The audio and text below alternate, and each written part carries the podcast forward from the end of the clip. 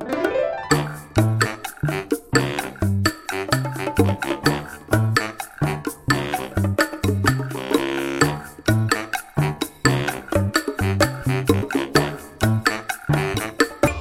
tal? Esto es How to Spanish Podcast. Yo soy David. Yo soy Ana. En este episodio te contaremos algunos de nuestros choques culturales dentro del mismo país, México. How to Spanish podcast is designed to help Spanish students improve their listening and vocabulary skills, and it's made possible thanks to our Patreon community. By joining the community, you can access the vocabulary guide and interactive transcript, bonus episodes, and monthly activities to practice your Spanish. If you would like to join the experience, go to patreon.com slash howtospanishpodcast. Hola, ¿cómo están? Eh, si por ahí nos siguen en redes sociales, tal vez se dieron cuenta de que hace un par de semanas o una semana nos fuimos de viaje a la playa. Sí.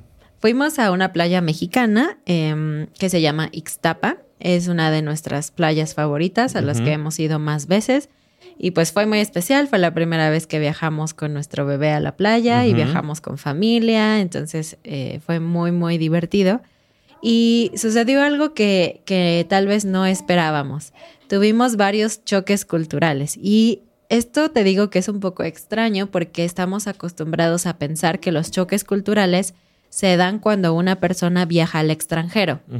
Y suceden cosas que, que, van contra su cultura o que en su cultura no son normales y pues que te confunden. Y en este caso, lo chistoso y lo raro es que no tuvimos que salir de nuestro país para tener estos choques culturales con extranjeros. Así es. Eh, me parece que eh, la temporada específica en la que fuimos a esta parte específica de México tuvo una influencia grande. Eh, de hecho, les decían a mi familia, un taxista, que se conoce que es la temporada canadiense y nos dio un poquito de risa. pero ya sabíamos un poquito sobre esto. Es muy normal y si muchos de ustedes sabemos que nos escuchan de Canadá, buena parte del invierno, muchas personas de Canadá salen de su país porque el clima es insoportable, ¿no? El frío es horrible. Entonces, qué mejor que ir a una playa mexicana.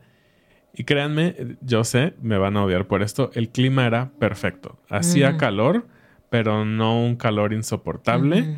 Eh, el mar, todo. Eh, la verdad es que es un buen momento para ir a esa zona del país, al Pacífico, porque en el verano sí hace, creo, demasiado calor. Pero bueno, entonces, eh, esta temporada había muchas personas de Canadá y nosotros lo experimentamos y creo que fue parte de nuestro shock cultural en nuestro propio país. Entonces te vamos a contar estos choques, estas cosas que eh, son un poco graciosas y, y, esperamos que aprendas español, vocabulario y que te rías un ratito con nosotros. Bueno, pues lo primero es que, eh, pues obviamente se escucha más inglés que español. Había mexicanos o hispanohablantes en el hotel también, pero la verdad es que cuando llegabas a desayunar, muchas veces éramos la única pareja, la única familia mexicana. Todos los demás eran extranjeros. Y obviamente esto provoca que eh, se escuche más inglés que español. Y esto, eh, déjenme aclarar un poquito. Sí, el hotel era muy grande y eh, había muchas personas eh, canadienses o de Estados Unidos. No estoy seguro si vi personas de Europa o Asia, creo que no mucho. Pero eh, nosotros, por el, horario o la rutina que teníamos con nuestro bebé, estábamos comiendo en horarios que no eran muy mexicanos. Ah. Entonces ahí es parte de los choques culturales que tuvimos. Porque para desayunar, nosotros estábamos desayunando a las siete y media de la mañana que la realidad es que un mexicano nunca o muy pocas veces desayunas tan temprano y menos estando de vacaciones. Entonces había muchas personas que pues están acostumbradas así y comían mucho más temprano. Lo mismo nos sucedía en la, en hora, en la hora de la comida, porque comíamos como a la una, una y media tal vez, y había muchas personas extranjeras y sobre todo en la cena. La cena era impresionante. Si ustedes nos han seguido por mucho tiempo, saben que los mexicanos cenan tarde y que nosotros cenábamos muy tarde. Pues eso ha cambiado. Sí, a las 9 o 10 de la noche a veces, Exacto. pero ahora Pero ahora con el bebé, la verdad es que cenamos a las seis. Al menos yo ceno a las seis. Igual que alguien de Estados Unidos. Ajá, entonces había muchas personas que hablaban inglés a nuestro alrededor y también por eso nos sentíamos como fuera de nuestro país, ¿no? Ajá. Y aunado a este tema del inglés, ustedes saben que nosotros siempre vamos a apoyar a un extranjero que está intentando hablar español. Eso Ah, es sí. porque los mexicanos en general son así, pero David y yo, pues por el trabajo que tenemos, esto es particularmente especial para nosotros. Cada que yo veía a alguien intentando usar su español cuando le preguntaban en inglés, ¿cuál es su habitación? Y ellos así pensando, porque además eran eh, números de cuatro dígitos. Entonces eh, era como 1623, ¿no? Ujú. Y los veía como 1, 6, 3, Cuatro, 4, otra vez, y así. Yo me sentía muy orgullosa. Obviamente ellos no eran mis estudiantes, probablemente ni siquiera han escuchado How to Spanish, pero eh, pues me daba mucho gusto ver a, a las- a los extranjeros usando español. Pero eh, para mí era un poquito difícil eh, entablar conversaciones con las personas porque de inicio no sabía si usar español o inglés, ¿no? Y de repente te hablaban en español, pero no podían como seguir la conversación y cambiaban a inglés. Entonces, esta inseguridad de qué idioma hablo, español o inglés, es un choque cultural porque Claro. estás en tu país donde se habla español mayormente. Y asumes que y debes asumes- hablar español todo el tiempo. Y de repente es como, no sé qué idioma hablar en este país. Sí, eso es muy extraño. Y, y es muy bonito eso que dice Ana, ¿no? Ver a personas que claramente estaban sufriendo, pero intentaban usar español. Yo tuve una experiencia en el elevador en que alguien me dijo hi y después rápidamente agitó su cabeza y dijo no, no, no, hola, ¿verdad? Y, y para mí fue muy bonito como que, no sé, trató de usar su español con un nativo. Y pues obviamente fue una conversación de un minuto o dos minutos en el elevador, pero eh, fue, fue muy bonito, ¿no? Sí, sí, claro que sí. Y ahorita que mencionaste el elevador, otro choque cultural tiene que ver con los buenos modales o con la Sí. amabilidad. Los saludos iniciales, ¿no? Ajá. Pues cuando estás en un espacio chiquito como un elevador y hay otras personas, una opción es ignorarse, pero creo que lo más amable siempre es saludar, como dijo David. Y te voy a decir lo que hacemos en general los mexicanos cuando nos subimos a un elevador. Entras y lo primero que dices es buenos días, buenas, Buenas tardes o buenas noches. Y te voy a decir algo.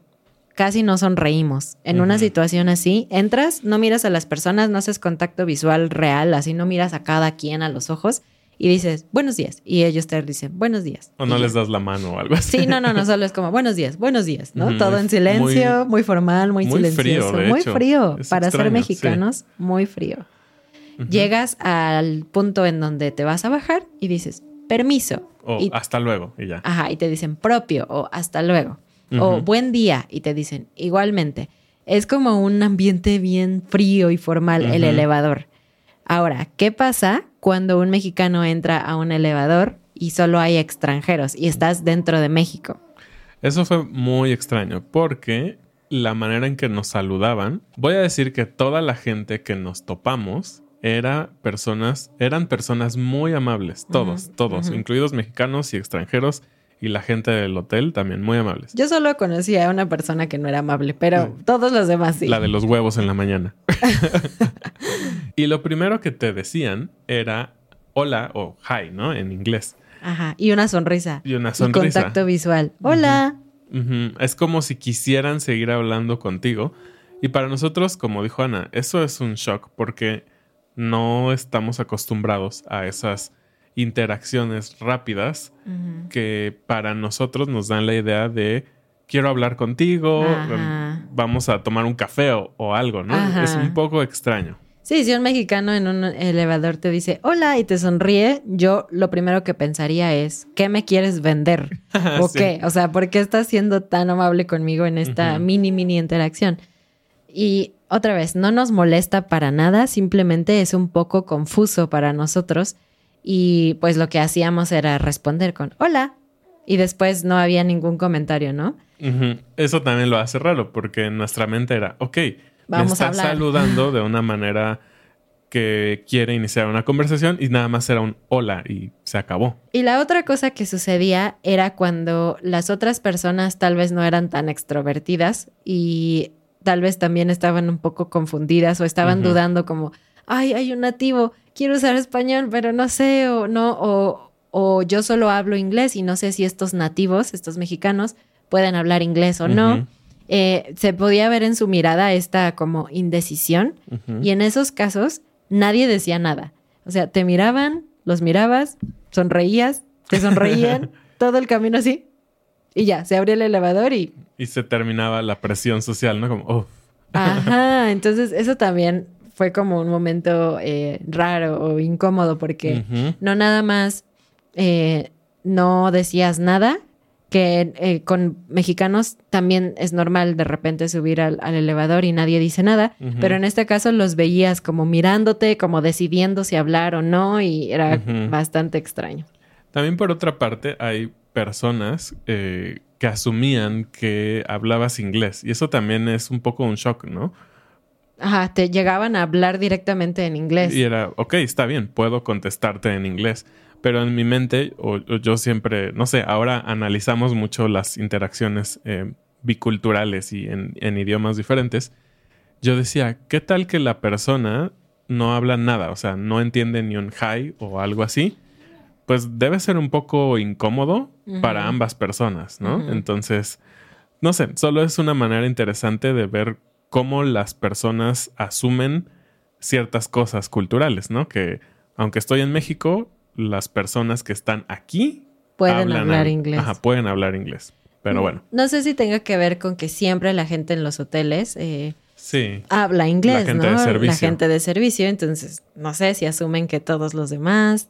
No sé, quién sabe. Hay, hay muchas opciones. También me pasó algo muy chistoso. Tuve que ir al supermercado, a una farmacia, y había una señora que claramente no hablaba nada de español y quería preguntar algo en la farmacia y no, pues las personas en un supermercado no hablaban inglés. Entonces tenía en su, en su mano su celular y enseñó así como el Google Translate de, la palabra que quería, pero yo estaba al lado y vi la palabra y dije, no le van a entender. Mm. Entonces yo le pregunté qué quiere en inglés y, le ayudé como a interactuar un poquito, ¿no? Ay, no me contaste eso. Sí, no, perdón, ahorita lo recordé, pero creo que es una manera interesante en que la gente dice, bueno, estoy en este país, tengo que resolver un problema, ¿cómo lo hago? Pues con Google, ¿no? Sí, Google, siempre fiel. Exacto. Siempre fiel, siempre incorrecto. Exactamente, eso me di cuenta, siempre incorrecto. Hubo un shock cultural para mí eh, que me sucedió una tarde eh, estaba en lo que le llamaban como el lobby bar o una terraza que tenía una vista hacia el mar. Y mucha gente se reunía ahí por la tarde a las seis más o menos a ver el atardecer. Y claro es una de las escenas más bonitas y algo que vale mucho la pena de ver en el Pacífico porque justamente el sol entra. Entonces dije ah está bien vamos a ver qué, qué está pasando y al momento en que termina de entrar el sol, que es muy bonito, que se deja de ver como la última, decimos como la última uña. Uñita. la última uñita del sol, entra por completo, digamos, al mar y se deja de ver. La gente aplaudió. Y para mí fue la cosa más extraña. Nunca había visto eso en mi vida. Así que es una pregunta para ustedes que nos escuchan de otros países. ¿Es normal en sus países?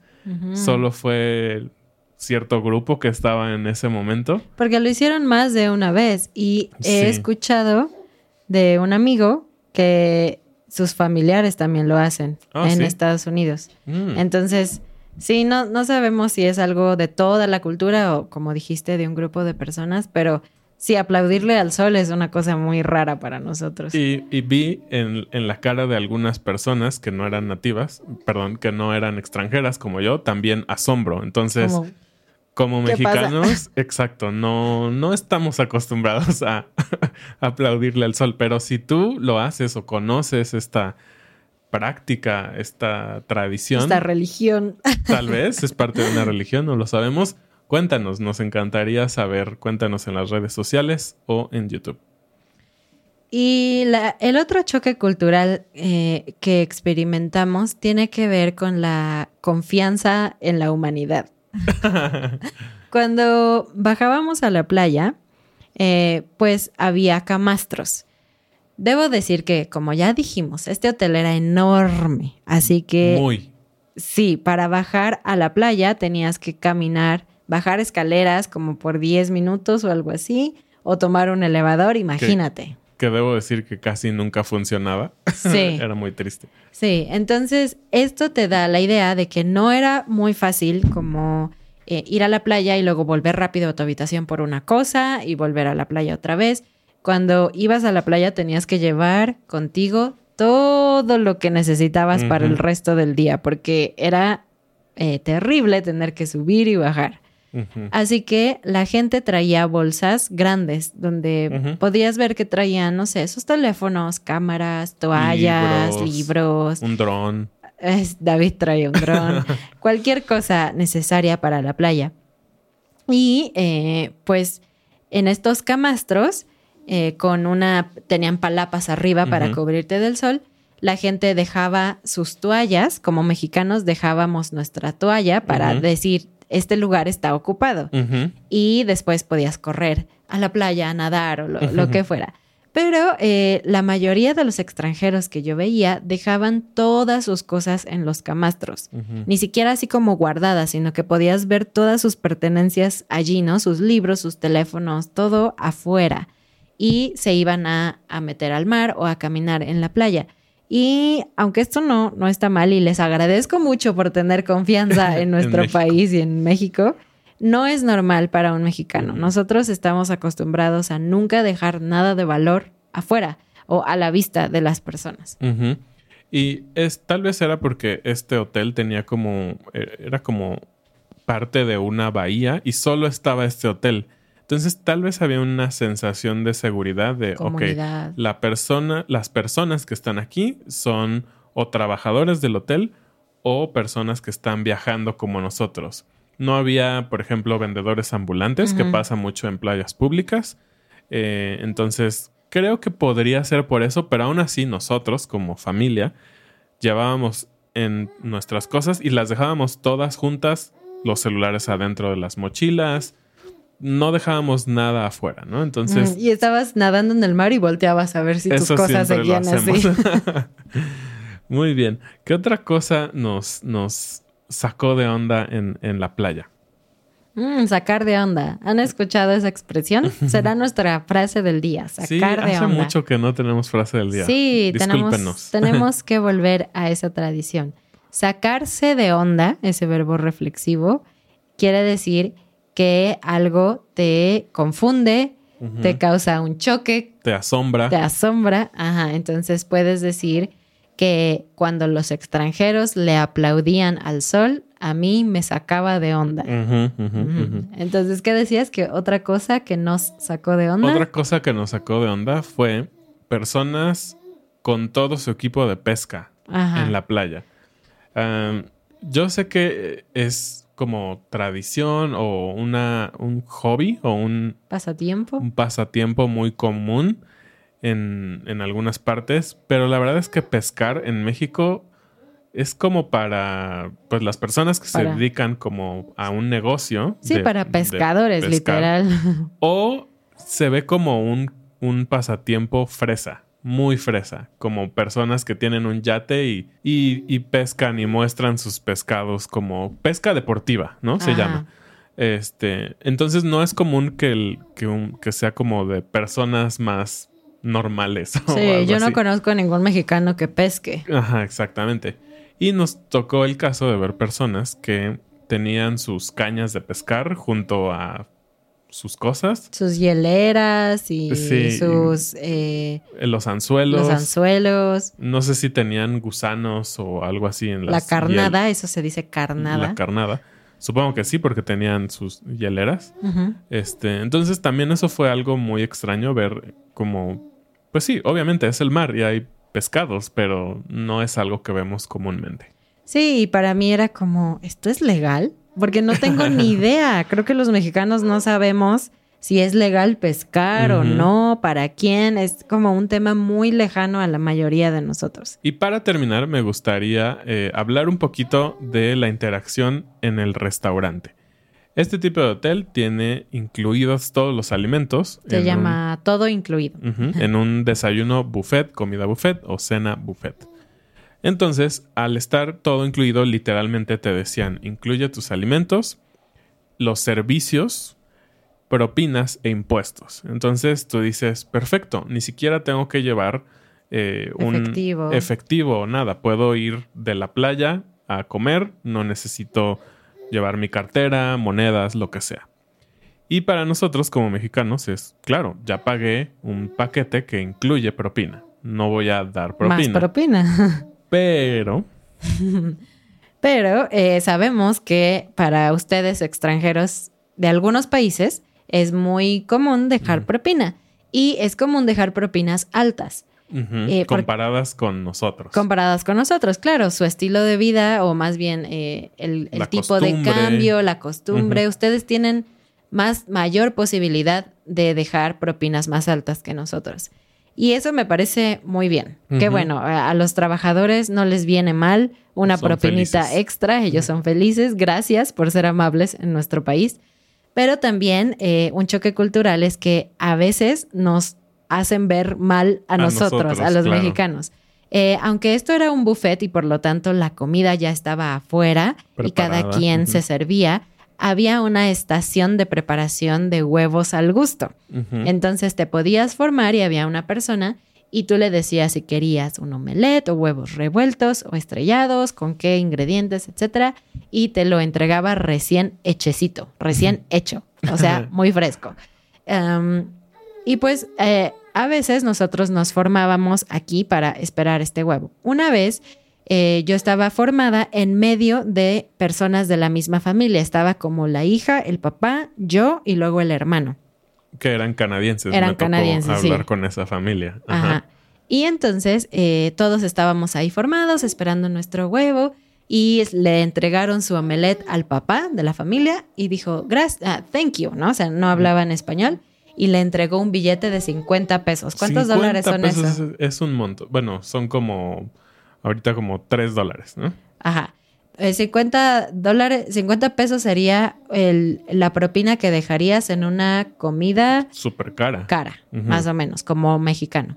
Y yo dije, ah, qué, qué, señor tan amable, qué bueno. Dijiste, tal vez lo hizo por toda su familia, porque les va a servir huevos a todos.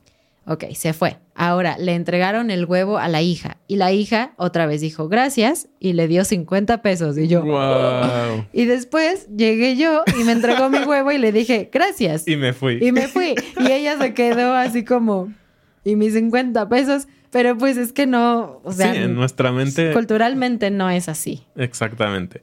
Eh, pero bueno, eso es parte de lo que te toca vivir cuando viajas y es interesante que nos tocó una experiencia casi internacional dentro de México. Eh, como dijimos, nos la pasamos bien, tuvimos muy buena experiencia tanto con las personas extranjeras, mexicanas de servicio, simplemente queríamos hacer notar y creo que es valioso para la mayoría de las personas que nos escuchan. Pues esto es todo por este episodio, muchísimas gracias como siempre. Eh, no olviden, eh, tenemos la membresía de Patreon donde tienes acceso a la transcripción interactiva, palabra por palabra y acceso a nuestra comunidad con muchísimos recursos más. Muchas gracias y bienvenidos a nuestros nuevos patrones: Marisa, Silvia, Eric, Spencer, Mirka, Eric, Matt, Kaylin, Non. Nos vemos. Adiós.